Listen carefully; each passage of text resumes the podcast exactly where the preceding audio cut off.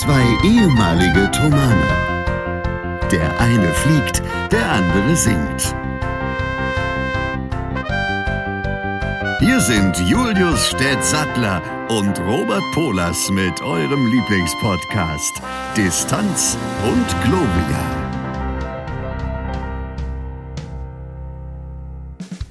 Mensch, lackier mich lila und nenn mich Milka. Es ist schon wieder eine Woche rum und hier ist eine neue Folge Distanz und Gloria. Hier ist wieder das reinigende, wohltuende Wattestäbchen für eure Ohren. Städtolle Saftpresse, wie geht's? Ich fühle mich irgendwie ausgequetscht. Eigentlich bin ich nicht die Saftpresse, sondern das, was äh, auf die Saftpresse kommt, kann man eigentlich sagen. Faszinierend. Ja, ich sitze dir heute gegenüber ein bisschen als, als klassischer Ritter Mampfelot. Ich bin so voll, wie ich seit Ewigkeiten nicht mehr war. Ähm, ich habe auch schon drei Espresso drin und fange langsam an, komische Dinge zu sehen. Ich glaube, es wird eine sehr amüsante Folge. Ja, das, das, ich habe auch schon jetzt gerade eben noch ein kleines bisschen Kaffee hier. Ähm, das ist ja so das Wichtigste, was man braucht, während man eine Arbeit schreibt. Kaffee. Genau, absolut. Kaffee und oder Tee. Über, reines Überleben. Ganz Tee. Reines ja. Überleben. Ja, ist Mensch. auch so, da gibt, man sagt ja auch, dass eigentlich nur zwei Sachen oder nur eine einzige Sache in einen Tower reinfließen muss. Eine große, dicke Leitung mit Kaffee in einen Flugkontrollturm. ja, aber da gibt es ja zum Glück strenge Auflagen, wer wann, wie, wo äh, schlafen soll und muss. Und da gibt es ja nur ganz kurze ja. Schichten, habe ich mir mal sagen lassen. Äh, naja, nicht immer. Also es gibt, es kommt auf die, auf die entsprechende Position an, die da gelotst wird. Also ich glaube, Frankfurt Anflug ist so, oder ich weiß nicht, ob es in Frankfurt ist, aber jedenfalls bei einem großen Flughafen, von dem habe ich gehört, da sind die Schichten bloß 20 Minuten lang. Krass. Weil das zu heftig ist, weil man gesagt hat, länger kann man sich nicht konzentrieren. So sehr, wie es dort nötig ist. Wahnsinn. Ja. Aber apropos 20 Minuten lange konzentrieren, hier ist wieder eure entspannte Dreiviertelstunde, also so circa, äh, zum Sonntag, respektive Montag, je nachdem, wann ihr uns hört. Äh, Stett sendet heute halb aus dem Liegen, hat er mir gerade gesagt, weil, weil ich Rücken, sitze aufrecht. noch, ja. noch, mal gucken, wie lange, ob das dein Rücken durchhält. Dein ins, in die Jahre gekommener Rücken. Aber wer bin ich mit meinem Knie, mich dazu zu äußern? Ähm, aber sag mal, Stett, dein goldener Porsche steht in Dresden im Weg, habe ich vorhin gelesen. Ja, es tut mir leid. Hast du das mitbekommen? Nee, da steht, mal. da steht ein golden lackierter Porsche, der keinem Halter zugeordnet werden kann. Und der wurde jetzt von der, von der Polizei eingezogen, beziehungsweise vom Ordnungsamt, weil der so reflektiert, dass die sagen, es ist ein potenzielles Hindernis, beziehungsweise eine potenzielle Gefährdung für den Straßenverkehr. Das heißt, es gibt nicht zwei wirklich. Möglichkeiten. Entweder man muss ihn umlackieren oder man darf ihn nicht so oft waschen. Also es tut mir leid, äh, Herr oder Frau sowieso, ähm, Ihr Porsche ist zu geil. Ja, also ich bin ja sowieso, also ich finde es sowieso schon äh, grenzwertig dekadent, einen Porsche Gold zu lackieren und dann auch noch so glänzend Gold. Aber das ist einfach auch wieder so unfassbar geil. Das ist, kommt so aus der Kategorie Sachen gibt's, die gibt's gar nicht. Das ist wirklich cool. Ich und dann gibt es noch die sowas. anderen. Genau, und dann gibt es noch die anderen. Und das sind die schlimmsten. Sagt Hertha. Ja. Stett, äh, ich habe eine Begegnung der Woche gehabt. Ja, hau raus. Ich habe meine Zockeroma wieder getroffen. Ach echt? Ja. Zockeroma 2.0. Es war sehr lustig. Dieselbe wir, oder? Ja, ja, natürlich, dieselbe. Ja, ja. Aber zweite Begegnung. Es war sehr witzig, weil wir uns, also ich war gerade auf dem Sprung äh, zum Spazierengehen, ja, meine, meine Lieblingstätigkeit. Ich werde dieses Jahr noch Weltmeister im Spazierengehen, glaube ich. Ähm, und da kam sie mir mit ihrem Hund entgegen. Die hat nämlich einen kleinen, so ein kleines Fellknäuel. Und die kam gerade von der Hunderunde wieder sozusagen. Und fragte mich, sagen Sie mal, sind Sie manchmal Musiker? Und da sage ich, nicht nur manchmal, ich bin immer Musiker und auch noch professioneller. Ja, das ist ja, Sie spielen ja manchmal Klavier, ne? Ich sage ja, sind Sie Pianist? Nee, absolut nicht. Also, wenn ich eins nicht bin, das habe ich ihr nicht gesagt, das sage ich jetzt hier off the records. Äh, wenn ich eins nicht bin, dann Pianist.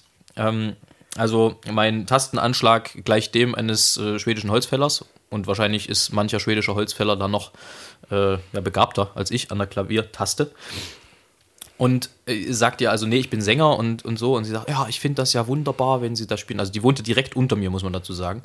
Und sie sei wohl auch schon Menschen im Haus begegnet, die sagen, ja, das ist ja furchtbar. Und sie findet das aber ganz toll. Und sie kannte auch mal einen Geiger, der unter Kurt Masur noch im Gewandhausorchester gespielt hat und bla. Und wir kamen also so vom Hundertsten ins Tausendste. Und irgendwann, als das Gespräch sich so dem Ende neigte, sagte, die, äh, sagte sie dann, ja, na, und ich habe mitgekriegt, also äh, Sie haben da, Sie haben da so einen Projektor, oder? Man muss dazu sagen, ich habe ja, ich glaube, ich habe es schon mal erzählt, ich gucke ja nicht mit Fernseher, Fernsehen, sondern mit Beamer, weil der irgendwie einfach gute Dienste leistet schon seit Jahren für mich, weil das finanziell sich absolut rentiert. Also Da gibt es wirklich gute Sachen.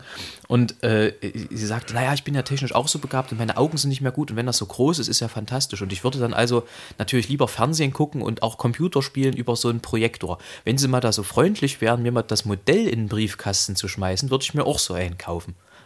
Also Echt, jetzt die, hat sie nicht gemacht. Die ist wirklich der Hammer, die Frau. Ich, ich, ich bin da zweimal dass begegnet. Dass dich das dann auch fragt, ne? Das ja, ist es ist wirklich, wirklich, wirklich witzig. Also ähm, sehr, sehr cool, sehr, sehr coole Begegnung. Zocker Oma Könnte eigentlich auch mal ein, ein, ein, ein, Gastbeitrag in unserem Distanz und Gloria Podcast machen. Ja, ich wüsste doch nicht, wie das ist, aber es ist einfach mal so, so, so eine Stimmung aus, aus so einer Zockerrunde, würde ja. ich gerne mitkriegen. Man muss sich aber vorstellen, das ist, also ich meine, ich habe das ja auch mal eine Weile gemacht, so irgendwie in, in, mit, mit so Teamspeak und so einem Zeug. Ähm, wie mit anderen Leuten zusammengespielt und du hast ja immer keine Ahnung, wer da so mit dabei ist. Und das Letzte, was ich mir immer vorgestellt habe, also du gehst natürlich automatisch davon aus, dass die Leute da am anderen Ende der Leitung so ungefähr in deiner, in deiner Alterskategorie sind. Das Letzte, womit du rechnest, ist halt wirklich eine weit über 70-Jährige, die dort anfängt, irgendwelche welche Sachen zu machen. Es ist wirklich total, total geil, sich sowas vorzustellen. Und ich meine, klar, wer Bock drauf hat, soll machen, was er will. Ist doch völlig logisch. Auf jeden Fall, na klar. Ähm, ja, ja, das war meine Begegnung der Woche. Wird, hast du auch Großartig. eine gehabt? Ich habe die ganze Zeit jetzt gerade überlegt, aber es äh, gibt in der Tat keine Begegnung der Woche. Keine Begegnung der Woche? Ich habe keine Begegnung der Woche. Ich war ähm, nämlich Montag und Dienstag bloß arbeiten. Na gut, ich habe eigentlich jeden Tag meine Begegnung der Woche mit meinen wunderschönen Häschen, aber ähm, an sich. Aber die waren doch mittlerweile zu Mittwoch, Tomaten geworden, die Häschen. Äh, nein. Zwischen ähm, Mittwoch und heute war ich tatsächlich einfach nur hier und das ist, da hast du nicht viel Begegnung, leider. Ja, das stimmt. Außer mit deiner, mit deiner ja. Facharbeit dann am Ende. Naja, genau. Und ja. dazu kann man vielleicht sagen, wenn es eine Begegnung der Woche gab, dann die, dass ich, also dass mein Betreuer mir angeboten hat, wenn ich mit einem Einprogrammierungs- ähm, mit der Sprache da irgendwie Probleme habe, mit der Programmiersprache, dann soll ich mich an ihn wenden und habe dann ein Problem gehabt, habe mich an ihn gewendet. Er hat 20 Minuten später geantwortet und dann in der ersten Zeile der E-Mail geschrieben, dass er sich freut, dass ich das zum Laufen bekommen habe. Und das habe ich mich sehr, sehr gefreut. Ausgezeichnet. dass er, ja, dass er also nicht gesagt hat, ja, kann ja jeder, sondern äh, freut mich. So.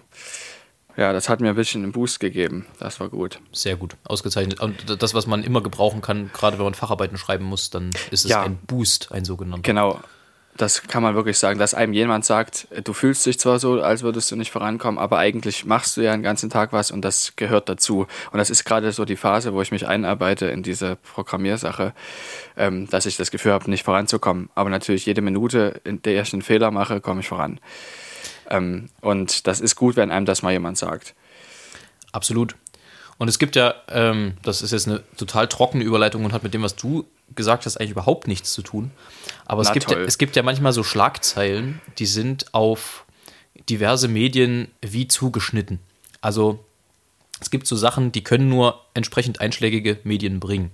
Zum Beispiel kursierte ja vor ein paar Wochen, wenn nicht Monaten, diese Neuigkeit äh, in, der, in der vierbuchstabigen Zeitung, dass in Afrika jemand namens Hitler an die Macht gewählt wurde politisch, äh, was schon mal irgendwie sehr verwirrend ist.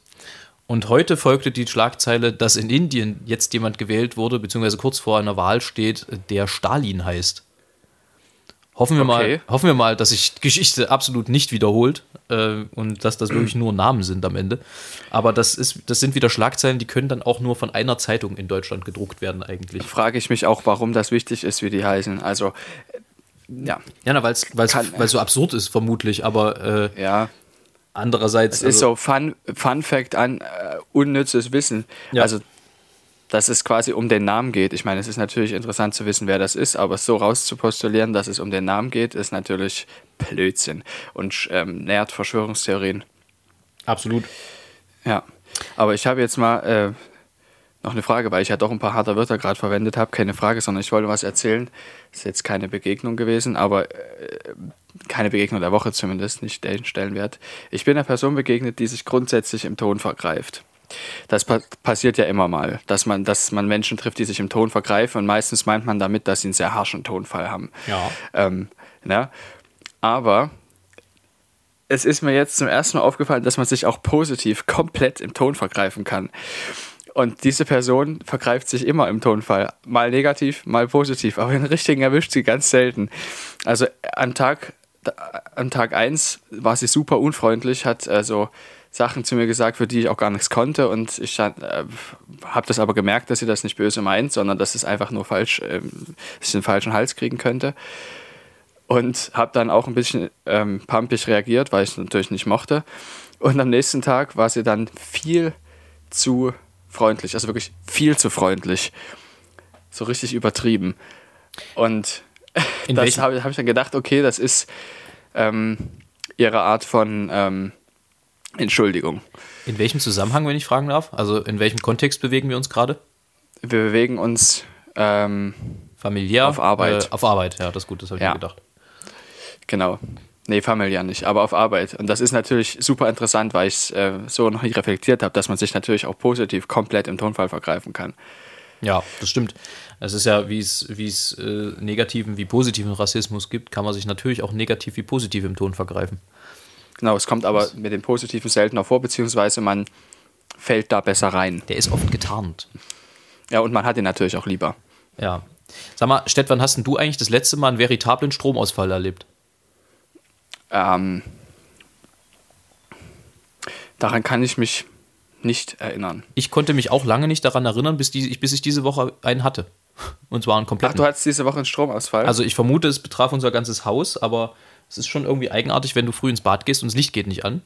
Nee, das dann, ist seltsam. Äh, dann stellst du erstmal deine eigene Lampe in Frage natürlich. Dann guckst du und siehst, aha, das Handy hat auch nicht geladen.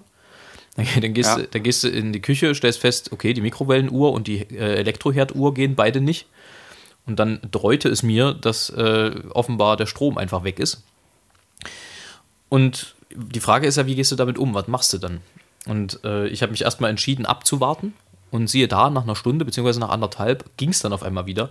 Aber das hat mich dazu bewogen, mal drüber nachzudenken, wann ich wirklich das letzte Mal einen Stromausfall erlebt habe. Und das ist ja, also bestimmt ein Jahrzehnt her. Also zumindest, dass Wir man das aktiv ähm, erlebt hat, dass man in der ja, Nacht ja. irgendwie so zehn Minuten oder eine Viertelstunde der Strom weg ist, das gibt es ja hin und wieder mal. Aber dass du wirklich aufgewacht bist und morgens einfach keinen Strom hast, das hatte ich ewig nicht. Das hatten wir im Alumnat das ein oder andere Mal. Da kann ich mich erinnern, dass das da immer mal vorgekommen ist. Oder in der Schule. Aber es war sehr, sehr selten. Aber da hat es einen auch nicht so richtig tangiert, ja. weil ich meine. nee, ich fand's cool, weil es immer mal was anderes war dann auch. Ja, ja du warst ja auch nicht drauf angewiesen. Also so ein Elektroherd nee. oder so braucht es ja im, im, Internat nie oder, oder, oder sowas. Nee. Aber jetzt hier zu Hause, wenn du dann natürlich auch für viele Dinge selbstverantwortlich bist, äh, wird es dann interessant, wenn der Strom dann weg ist. Und dann merkt man auch erstmal, wie sehr wir heutzutage auf Strom angewiesen sind. Ja, klar, total. Ähm, das im Kasten ist es ja meistens deshalb passiert, also Kasten ist Alumnat, weil irgendjemand an seiner Steck, an seiner einzigen Steckdose da irgendwie 37 Dreierverteiler dran hatte und dann da irgendwie noch was weiß ich alles angeschlossen hat und dann ist da halt die Sicherung für die gesamte Etage rausgeflogen. Da gab es ja auch immer einmal im Jahr. Ja diese europäische Stromprüfbehörde oder sowas, die da rumgegangen ist und jede ja. Lampe, also jeden, jeden noch so kleinen jeden noch so kleinen Trafo, der irgendwo existiert hat, jedes noch so kleine elektronische Gerät, was irgendwo an Strom angeschlossen war, äh, zertifizieren musste, dass es uns nicht die Stromleitung zerschießt und dass es nicht keine Gefahr läuft, dass es anfängt zu brennen und so ein Zeug. Das war immer sehr witzig, weil alle privaten Stromsachen dafür dann vom Netz genommen werden mussten und nur so Sachen wie eben Stehlampen oder sowas am Netz bleiben durften. Das war dann auch so die Zeit, wo einige Leute ihre Toaster, die natürlich nicht so ganz legal waren, äh, eingebüßt haben. Also jetzt nicht Toast im Sinne von normales Toastbrot, sondern Toast im Sinne von diesen Sandwich Sandwich-Makern. Ähm, ja. Die wurden dann immer panisch gesucht danach und dann stellte man fest, verdammt, sie waren wieder da. die haben wieder eingesammelt. Es war sowieso, also kulinarisch war das immer ein, ein, gutes, ein gutes Mittel. Einfach so, so ein Sandwich-Maker, wenn man mal Bock hatte, so zwischendurch, sich einfach mal schnell so ein Toastbrot zu machen mit ein bisschen Käse dazwischen. Das war immer sehr gern gesehen. Prost. Danke. Ja, das ist richtig ich bin ja im, momentan ein bisschen im Stress, so allgemein. Also, das soll jetzt keine Beschwerde sein, sondern einfach nur äh, konstatiert. Ähm, und zwar komme ich im Prinzip gerade von, von einem sehr interessanten Vortrag. Also, Vortrag ist falsch in dem Zusammenhang, es war mehr eine Diskussionsrunde. Ähm, und es ging natürlich um das Thema Corona. Ich, wir bewegen uns ja momentan im A Cappella Festival. Und Ja. da äh, gab es eine sehr, sehr spannende Diskussionsrunde, die man auch auf YouTube noch nachgucken kann. Geht eine ganze Weile, sollte man sich also Zeit für nehmen. Lohnt sich aber für Was alle. muss man denn bei YouTube eingeben, damit man da hinkommt? Man kann das ganz einfach über den A Cappella Festival Leipzig Channel äh, sich anschauen. Da findet man das Video. Ist eine Gesprächsrunde mit Professor Dr. Michael Fuchs und Privatdozentin Dr. Corinna Pietsch. Äh, zusammen mit unserem Bariton- und Arztkollegen Daniel Knauft dort in, im Gespräch. Es gab rege Zuschauerbeteiligung und Zuschauerinnenbeteiligung, viele Fragen.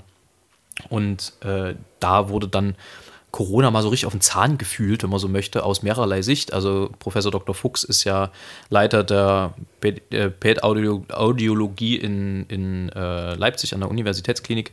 Und die Frau Dr. Peach ist äh, Infektologin und ich glaube auch Epidemiologin. Und die haben also natürlich sehr interessante und äh, spezialisierte Sichtweisen auf dieses ganze Thema. Und das, also es war sehr unterhaltsam. Es ging natürlich eine ganze Weile, aber das kann man sich auf jeden Fall, gerade wenn man sich für das Genre und das Metier des Singens, äh, des klassischen Singens oder des, des generellen Singens interessiert, sollte man da unbedingt mal reinschauen. Kann ich sehr empfehlen. War sehr nett. So, jetzt bin ich hier und heute Abend sind die Ringmasters aus Schweden da. Wir zeichnen ja heute zum Samstag auf. Es ist 16.36 Uhr und die Ringmasters senden aus Schweden.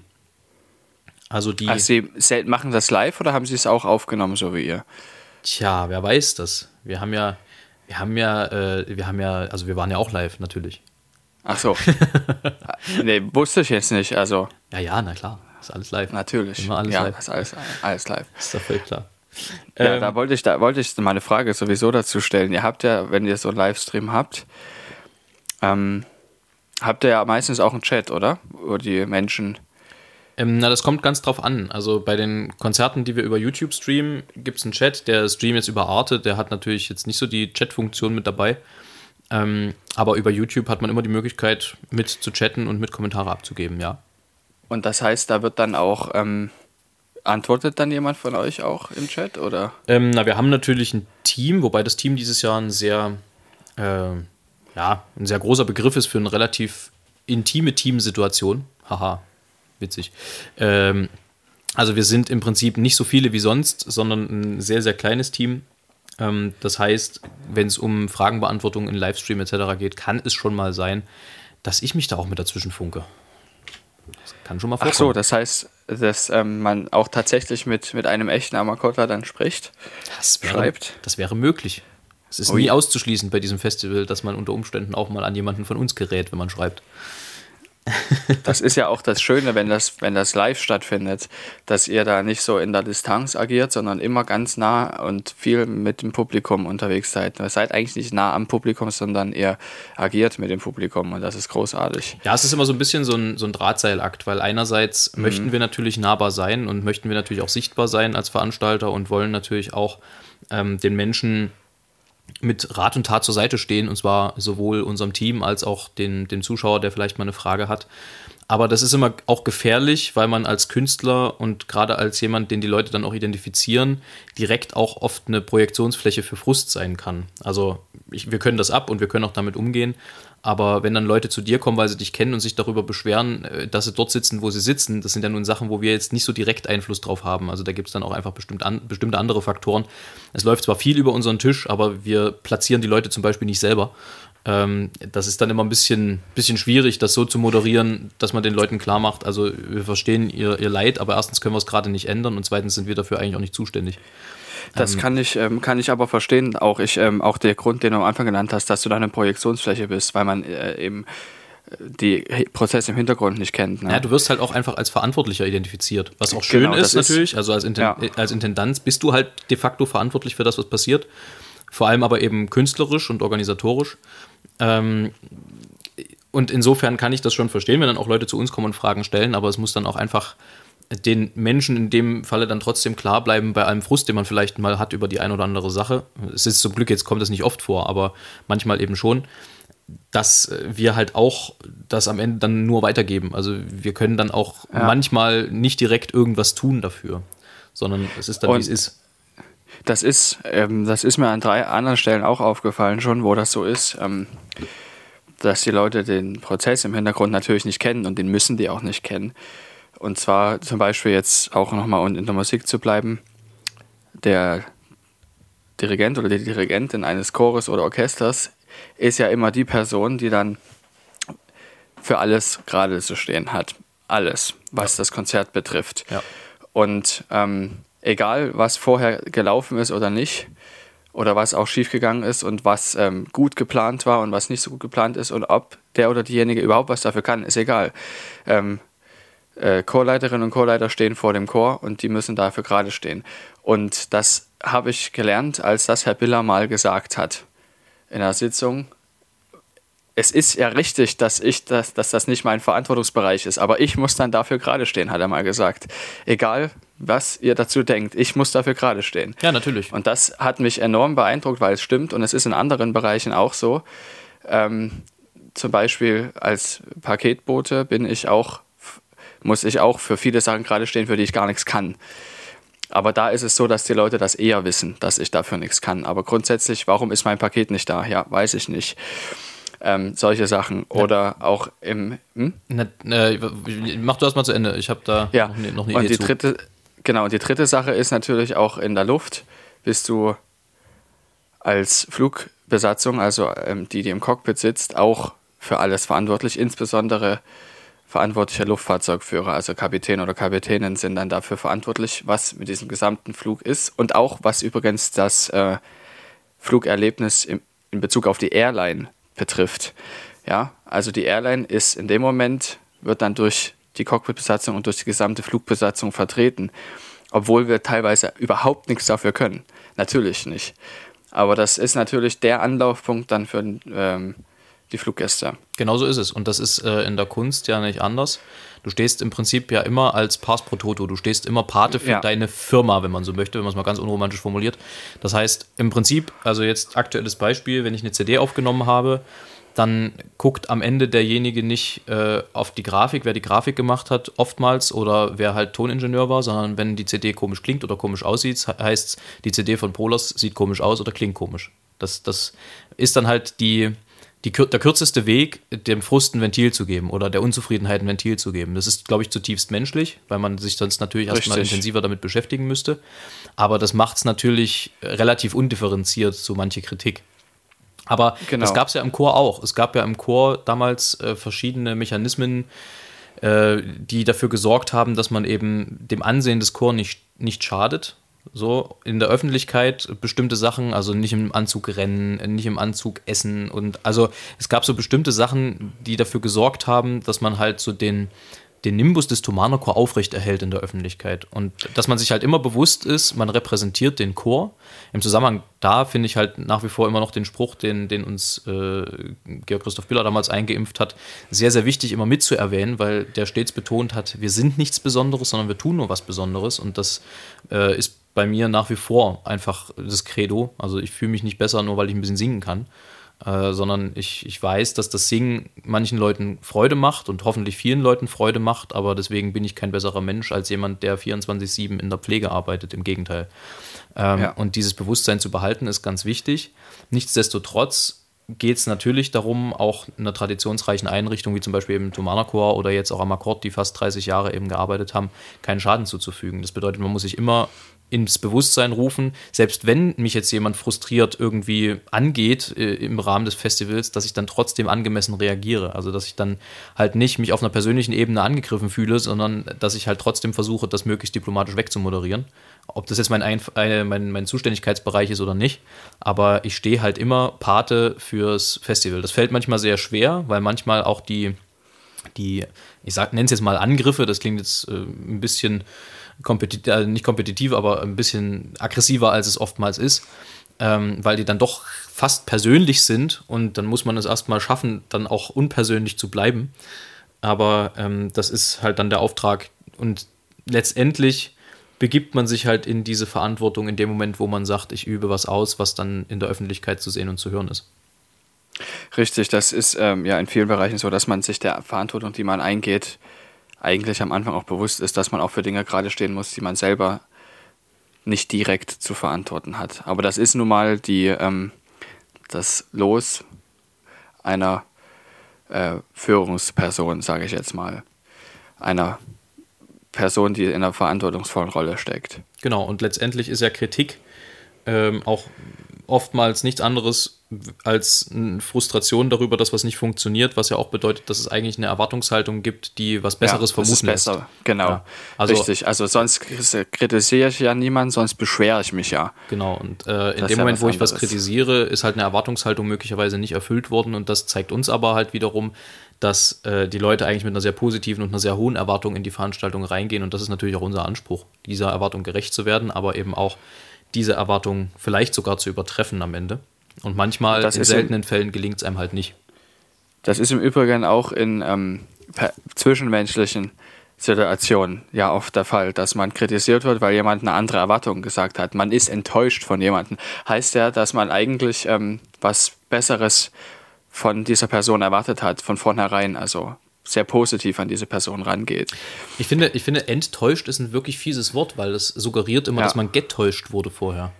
Ja, das, das ist tatsächlich an der, es ist eigentlich falsch, aber du, das ist, ich meinte jetzt die Bedeutung dieses Wortes. Also, Ja, ja, natürlich. Wie wir es das, meistens das ist mir klar. verwenden. Ich, ja. ich stolperte jetzt bloß gerade über den Wortstamm und äh, Ja. dieses, dieses Täuschen. Ich meine, natürlich, vielleicht hat man, sie, man hat, äh, da hat man sich auch selber getäuscht, aber dieses Enttäuschen klingt immer so ein bisschen, als wenn ich gezielt versucht habe, dich mit dem, was ich tue, zu täuschen und diese Erwartung dann halt nicht, halt nicht aufrechterhalten kann, so nach dem Motto. Diese Täuschung nicht aufrechterhalten kann.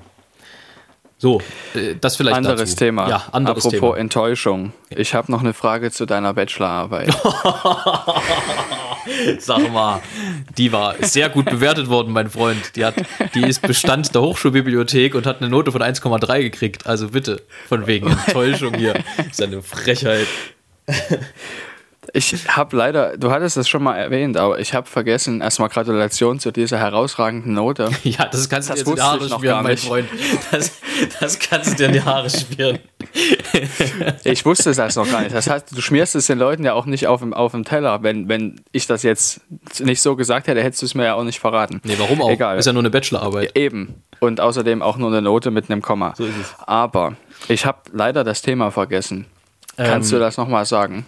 Boah, das, der Witz ist, dass das Thema mehrteilig war. Ich könnte jetzt, wenn du kurz überbrückst, die schnell aus dem Regal holen und es einfach vorlesen. Dann äh, sprich mal kurz 10 Sekunden, ich bin gleich wieder da. Eins, zwei, drei, vier, fünf, sechs, sieben, acht, neun, zehn.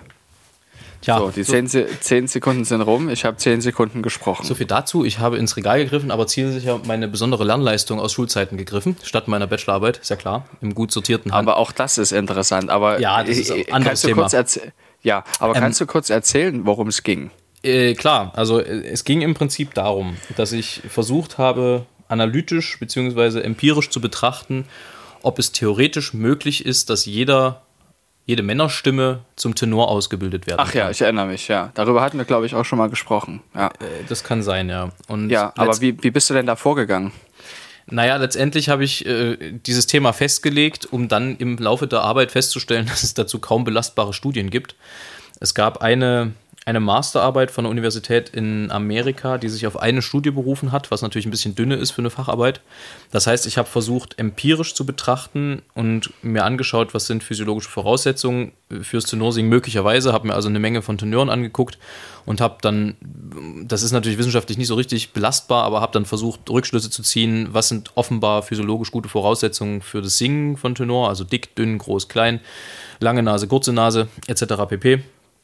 Ähm, das war natürlich nicht so wahnsinnig ergiebig. Am Ende gibt es aber halt das ein oder andere Beispiel an Baritonen, Tönen, Tonnern, Baritonern Es gibt auch Baritonen. ähm, die es geschafft haben, diesen Fachwechsel zu vollziehen. Und da merkt man auch, dass es technisch Unterschiede gibt im Verhältnis zu dem, wie sie als Bariton gesungen haben, verglichen mit dem, wie sie als Tenor gesungen haben. Das heißt, also prominentes Beispiel ist Placido Domingo, der natürlich momentan als Person ein bisschen äh, Schwierigkeiten hat, weil er in der Kritik steht, wegen diversen Anschuldigungen. Ähm, aber so rein sängerisch ist er eines der Beispiele, die ich dort bemüht habe, weil er eben als Bariton angefangen hat, dann technisch so gut ausgebildet war, dass er Tenor singen konnte und jetzt im Alter wieder Bariton singt. Hat übrigens, glaube ich, auch äh, Guinness World Guinness Buch der Rekorde Eintrag äh, über die meisten Opernrollen, die er in seinem Leben debütiert hat oder so. Das sind, glaube ich, über 270 Opernrollen. Das ist echt krass. Das ist echt viel. Ähm, ja. Und anhand dieser Betrachtung habe ich versucht, Ableitungen einfach zu, zu ziehen. Was macht man mit Ableitungen? Man leitet sie ab. Ich habe versucht, Ableitungen abzuleiten. Ähm, Dann hast du die zweite Ableitung. Aber das ist. Und äh, irgendwann ist null. Letztendlich bin ich zu dem Ergebnis gekommen, dass es eigentlich kein Ergebnis gibt weil diese empirischen Betrachtungen sind zwar, ja, also da zeichnet sich eine, eine, Tendenz ab, aber letztendlich ist das so individuell, das Thema, weil das auch mit der Grunddisposition zu tun hat, mit dem Grundtimbre, mit dem technischen Einsatz der Stimme, mit dem Anblasdruck, mit ganz, ganz vielen Faktoren, mit der Sozialisation, mit der Herkunft. Also da, da gibt es wirklich einfach unglaublich viele Dinge, die da eine Rolle spielen. Und insofern äh, ja, ist das ein bisschen ergebnisoffen geblieben, auch wenn ich mir eine Tendenz habe entlocken lassen in der, in der Schlussbetrachtung. Aber man muss ja auch mal kurz sagen, das kann ja sein, dass das ergebnislos geblieben ist. Ähm, das ist ja manchmal auch ein sehr gutes Ergebnis, um das zu wissen.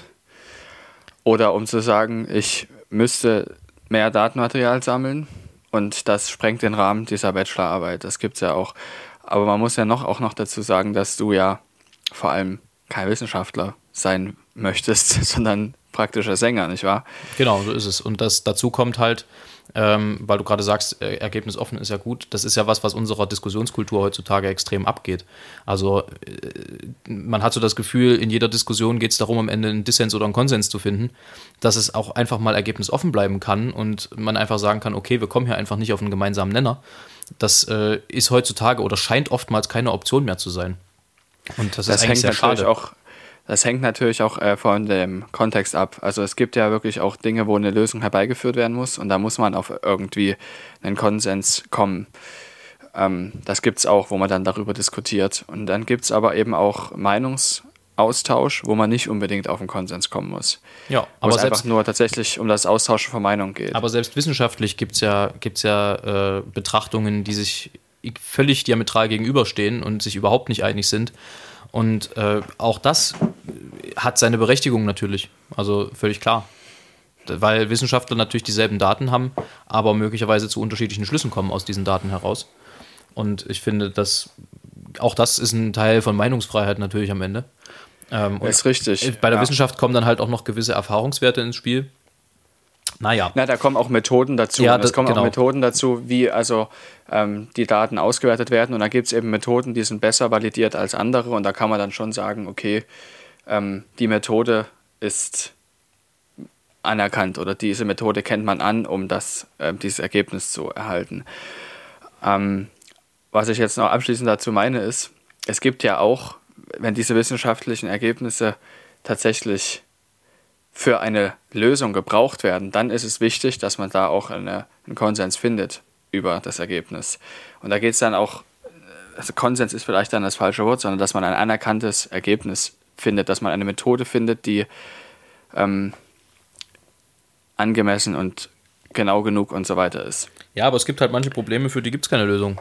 Also, ich meine. Es, ja, Schrödinger, Schrödingers Katze werden. ist ein schönes Beispiel dafür am Ende. Ja, ist richtig. Also ja. das ist dann halt ergebnisoffen im wahrsten Sinne. Sag mal, aber äh, tiefgründig. Ja, tiefgründig. Äh, machen wir das mal, machen wir das mal nicht weiter so. Äh, ja. Kommen wir mal zum, zum Distanz- und Gloria-Niveau zurück zum Gewohnten. Ähm, steht drei Dinge. Drei Dinge, bei ja. denen du dich damit abgefunden hast, dass du sie niemals verstehen wirst. Statistik, Okay. Das ist natürlich schlecht, weil eigentlich will ich mich damit nicht abfinden. Es, es gibt etwa 170 Sachen in meinem Studium, wo ich mich damit abgefunden habe. Ja, aber vielleicht auch so, so alltägliche Sachen. Alltägliche Sachen. Also bei mir, ich gebe dir mal einen Erzähl Denkanstoß. Mal. Ja. Bei mir ist es zum Beispiel natürlich bestimmte mathematische und physikalische Vorgänge. Also ich, ich bin in meiner mathematischen und physikalischen Auffassungsgabe einfach weiß ich nicht, begrenzt. Vielleicht auch, weil ich das so sehen will. Aber es gibt einfach bestimmte Dinge, die kapiere ich nicht in Zusammenhang mit Mathe und Physik. Das ist halt einfach so. Das nehme ich dann als gegeben hin, weil äh, dem so ist. Aber was bei mir auch ein großes Thema ist, ist deutsche Bürokratie. Also ich werde die deutsche Bürokratie nie vollständig durchsteigen, weil es einfach so viele Sollbruchstellen und so viele Hürden gibt und so viele Steine und Stöcke, die einem da in die Beine geschmissen werden, weil es offenbar notwendig ist, äh, sich im Beamtendeutsch auszudrücken, weil es offenbar notwendig ist, es so zu formulieren, dass der Otto Normalverbraucher es am Ende gar nicht verstehen kann in manchen Sachen. Äh, ich werde deutsche Bürokratie wahrscheinlich nicht mehr komplett verstehen in meinem Leben. Und das ist für mich auch völlig okay, weil ich kein Bürokrat bin, sondern Künstler. Ja, richtig. Das ist eigentlich ein sehr, sehr schöner. Ähm, äh, ich weiß nicht, man kann das nicht auf dem Folgentitel verkürzen. Nicht Bürokrat, sondern Künstler. Nee, ich wollte, ich wollte, ich dachte, ich wollte eigentlich äh, als Folgentitel die Einstiegsphrase äh, ins Spiel bringen, nämlich äh, Lackier mich lila. Lackier mich lila, das ist gut, das nehmen wir. gut. Also ich, so, jetzt, jetzt kommst du mit deinen drei Dingen. Also ich habe ähm, zwei Sachen, die mir grundsätzlich ähm, wo ich mich abgefunden habe, das sind äh, das Steuerrecht. Da reicht es mir, dass ich Anwender bin. Ja, genau. Dass ich das, das nicht komplett verstehe. Das ist zum ja. Beispiel ein Aspekt deutscher Bürokratie, den ich nie komplett ja, durchsteigen werde. Richtig. Und das Zweite ist, womit ich mich gerade langsam anfange abzufinden, weil ich weiß, es hat keinen Zweck, ist, dass ich mich damit abgefunden habe, dass ich Prozesse an Konzernspitzen nicht verstehe warum Entscheidungen getroffen werden, wie sie getroffen werden. Also du meinst nicht die, die, die Auswahl von den Konzernspitzen im Sinne von wer dort nee. sitzt, sondern, im, sondern die, die Entscheidungen, die die Gremien treffen. ablaufen. Ah, okay. Ja, weil sie teilweise komplett konträr sind zu dem, was ich erwarten würde und auch was der Großteil der Leute, die ich kenne, erwarten. Hm, verstehe. Und da meine ich nicht nur einen speziellen Konzern, was man jetzt denken könnte, sondern vor allem eigentlich alle großen. Da gab es früher im Kasten beim Auspochen. Ja. Auspochen muss man vielleicht kurz erklären. Ähm, war im Prinzip beim, beim Abendessen, Mittagessen, Frühstück der Moment, in dem der diensthabende Inspektor, also sozusagen die Aufsichtsperson, ähm, sich Ruhe eingefordert hat mit dem Wort Silentium und dann bestimmte wichtige Ansagen gemacht hat. Und da gab es für die älteren Klassen, sprich 11. und 12. Klasse, die Möglichkeit, auch wenn sie irgendwas Wichtiges zu sagen hatten, dieses per Silentium äh, dann kundzutun. Und weil du gerade sagtest, äh, der eine Konzern, von dem man denken könnte, dass du ihn meinst, musste ich daran denken, dass es immer äh, eine Formulierung gab. Mein Bruder singt ja auch in einer A Cappella-Gruppe, Nobiles, liebe Grüße. Ähm, die haben sich zeitweise getroffen und es wurde ausgepocht. Äh, Silentium, die, die wissen, wer sie sind, treffen sich dann und dann dort und dort. Daran musste ich ja, gerade denken, das kann ich bei, ja. bei dem, wie, du, wie du das, also der Those Konzern, von dem man shall weiß. not be named. Ja, genau, genau so. Ach, Stett, Stett, Stett. Ja, und die dritte Sache ist, dass ich selbst, äh, dass ich, obwohl ich ein relativ ähm, hohes technisches Interesse habe, auch da sage, ich muss nicht wissen, wie die alle Teile in dem Auto funktionieren. Sowas habe ich mich auch damit abgefunden. Das ist aber witzig. Das hätte ich ja gedacht, dass du als ja. bald studierter äh, Techniker, äh, äh also Techniker ist natürlich sehr, sehr, sehr despektierlich, um ja. dass du das weißt, wie das geht. Ja, also im Grunde, ich denke, man könnte, ich könnte mich einlesen. Es ist aber so, dass ich mich damit abfinde, dass ich das nicht alles verstehe. Da bin ich dann auch relativ anwendungsorientiert. Ich muss, ich möchte gerne die Sachen verstehen und wissen, ähm, wo es technisch auch wichtig ist, als Fahrzeugführer das zu wissen. Städt eine der nächsten Folgen wird anwendungsorientiert ja. heißen. Das ist anwendungsorientiert. Das ist aber da müssen wir uns ein bisschen vorbereiten, also ein bisschen mehr als sonst, ja. dass wir auch wirklich mal ein paar Anwendungen von äh, erklären können. Absolut. Ja. Ähm, ganz komische Frage zum Schluss, also bevor wir kurz zu, dann bald zum Ende kommen. Ja. Ähm, weil du gerade sagtest, those who shall not be named, musste ich gerade zwangsläufig natürlich an Harry Potter denken und habe mich in dem Zusammenhang gefragt, zunächst, ob Voldemort, beziehungsweise wie er richtig ausgesprochen wird, laut J.K. Rowling, Voldemort. Voldemort ähm, das Ach T so. ist nämlich mhm. angeblich stumm. Ach so. Ähm, ob der und dann daraus rückschließend auf alle Menschen mit Glatze benutzen die Shampoo? Das ist eine gute Frage, aber ich meine, ich benutze ja auch für den Rest meines Körpers Shampoo, oder? Naja, aber ich meine, Shampoo schäumt ja vor allem, wenn es mit Haaren in, Berühr in, Berührung kommt. Du meinst, dass man da ein Duschgel nimmt? Ja, weiß ich nicht. Also, haben, wir, haben wir jemanden, der uns zuhört, der eine Glatze hat? Da kann das bitte mal beantworten. Ich würde das wirklich gerne wissen. Das ist, was mich wirklich sehr interessiert. Ja, finde ich auch. Und dazu. Ich, ich kenne nicht so viele Leute, die eine Glatze haben, deshalb. Dazu noch, noch eine weitere Frage: Wie macht, wie macht Voldemort äh, nasopharyngalen Corona-Test ohne Nase? Er hat eine, er hat der Nasenlöcher. Naja, aber da, also das, das kann ja keiner wollen. Also ich meine, da ist ja nicht viel, nicht viel Raum, wo man durch kann. Egal. Ist, äh, Ich glaube, das, das kriegt er hin. ich, ich denke, der macht sowieso einen Spucktest am Ende. Ja. Da geht ja jetzt auch so ein herrliches Meme rum. Ähm, es gibt ja im ersten Teil von Harry Potter im Stein der Weisen, gibt es ja im Film auch diese herrliche Abbildung, wo dieser Troll diesen Zauberstab in der Nase hat. Ja. Und da gibt es auch ein Meme, jeder beim Corona-Test immer sieht genauso aus. ja, doch, fühle ich. Ähm, aber da gibt es ja auch diese legendäre, diese legendäre Zeile dazu, wo ich glaube, Ron oder Harry sagt, "Bäh, Trollrotz. Da muss ich auch manchmal dran denken, wenn ich niesen muss. Aber egal. Äh, kommen wir langsam zum Ende, bevor wir uns hier noch versteigen. Ich Ja. habe noch eine Empfehlung. Und zwar ähm, handelt es sich um ein Buch, was ich gerade lese. Und ich hoffe, dass ich dieses Buch noch nicht empfohlen habe. Denn es ist sehr gut und ich halte es für möglich, dass ich es möglicherweise schon mal empfohlen habe, weil ich es auch schon mal gelesen habe. Es ist von Joachim Kaiser. Joachim Kaiser äh, starb äh, unlängst, ich weiß es gerade nicht mal genau, ein Jahr, zwei Jahre her. Und war, der galt als der letzte wirklich große Musikkritiker, den wir in Deutschland hatten. Ähm, der hatte bei der Süddeutschen Zeitung, ich glaube 30 oder 40 Jahre lang, äh, eine, hat er geschrieben und die haben ihm auf YouTube damals, und da gibt es auch noch die eine oder andere Folge zu sehen, so K äh, Kaisers kleine Klassikstunde hieß das, glaube ich, eingerichtet, wo er Zuschauerfragen beantwortet hat. Ähm, also da gab es verschiedene Sachen, was macht deutsche Musik deutsch und so, also, also so wirklich banale Sachen und Joachim Kaiser hatte wirklich das große Talent, schwere und komplexe musikalische Vorgänge so zu beschreiben, dass es auch jemand, der im Prinzip mit Musik nichts am Hut hat, versteht. Und diese Auszüge aus diesem, aus diesem Videoformat zusätzlich mit noch weiteren Zuschauerfragen beantwortet Joachim Kaiser in dem Buch Sprechen wir über Musik. Und das kann ich jedem ans Herz legen. Es ist wirklich ein großartiges Buch. Man, man lacht äh, wirklich. Es sind fantastische Anekdoten darin.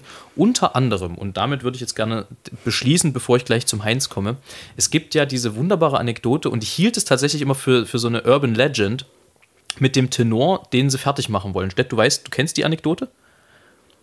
Ähm, wahrscheinlich, wenn du es erzählst, ja. Ähm, also die wird äh, so von, von Mensch zu Mensch immer weiter erzählt. Äh, Da waren, äh, also eigentlich als Witz, ich kenne das eigentlich nur als Witz, äh, im Sinne von, da steht ein Tenor auf der Bühne und der, der singt und dann klatschen die Leute ohne Ende und dann muss der die Coda nochmal singen und dann klatschen sie wieder und dann muss er nochmal singen und irgendwann fragt jemand, der nicht von dort ist, warum machten ihr das? Also so toll ist das. Und da sagt er nur ganz trocken, heute machen wir ihn fertig. So. ähm, nun habe ich in dem Buch von, von Joachim Kaiser gelesen, dass sich das offenbar in Dresden ausgerechnet auch noch wirklich zugetragen hat. Und zwar bei einer Aufführung von Troubadour äh, in der Partie des Manrico. Das ist eine wirkliche Bravour. Partie, die auch mehrere hohe Cs hat in einer Arie und die hat man unter Umständen auch schon mal gehört tatsächlich. Und der musste nun diese, diese Klimax immer wieder singen, weil das Publikum eben immer wieder applaudiert hat. Also im Prinzip so, wie das in dem Witz beschrieben wird. Und ein Nicht-Dresdner, man muss dazu sagen, dass dieser Tenor nicht sonderlich viele Sympathien hatte eigentlich beim Publikum, aber an dem Tag sehr passabel gesungen hat. Und die- die Art des Publikums, ihm das mitzuteilen, war halt, ihn immer wieder singen zu lassen. Und ein Nicht-Dresdner fragte dann eben einen im Zuschauerraum offenbar, warum sie das machen. Und der sagte dann im schönsten Sächsisch, heute machen wir einen Fertsch. Also wirklich, offenbar wirklich passiert, finde ich wunderschön. Und dieser Anekdoten gibt es auch mehrere. Zum Beispiel Felix Dräsecke, von dem wir ja auch äh, Ja, Stücke genau. gesungen haben im Thomaner Chor, hat über Robert Schumann mal gesagt, äh, Robert Schumann hat als Genie begonnen und ist als Talent geendet. Was auch äh, eine sehr niederschmetternde Kritik ist, wenn man es sich mal auf der Zunge zergehen lässt. Und es, also es ist wirklich ein Buch mit Wissen gefüllt, aber eben mit Wissen, das jeder versteht. Es geht um Musik, es, es werden banale Dinge, Dinge behandelt, es werden komplexere Dinge behandelt. Kann ich sehr empfehlen. Joachim Kaiser, sprechen wir über Musik. So, und jetzt zum Heinz. Es sei denn, du hast noch irgendwas einzuwenden. Ich habe nichts weiter einzuwenden. Vielen Dank. Herrlich. Der heutige Heinz heißt wie folgt: Der rötliche Mars und die Venus. Früher zogen Mars und Venus, wenn es war, kann man nur ahnen, eng beieinander und in Liebe ihre vorgeschriebenen Bahnen. Plötzlich kam ein fremder Körper, der sich zwischen beide zwängte und den Mars von seiner Venus oder umgekehrt verdrängte. Dieser Fremdling war die Erde, und sie machte sich noch breiter, und der Mars entschwand der Venus immer weiter, immer weiter. Und die Sehnsucht nach der Freundin hat den Mars schon fast getötet. Doch erblickt er sie von ferne, sehen wir, wie er noch errötet. In diesem Sinne. Alles Gute. Tschüss.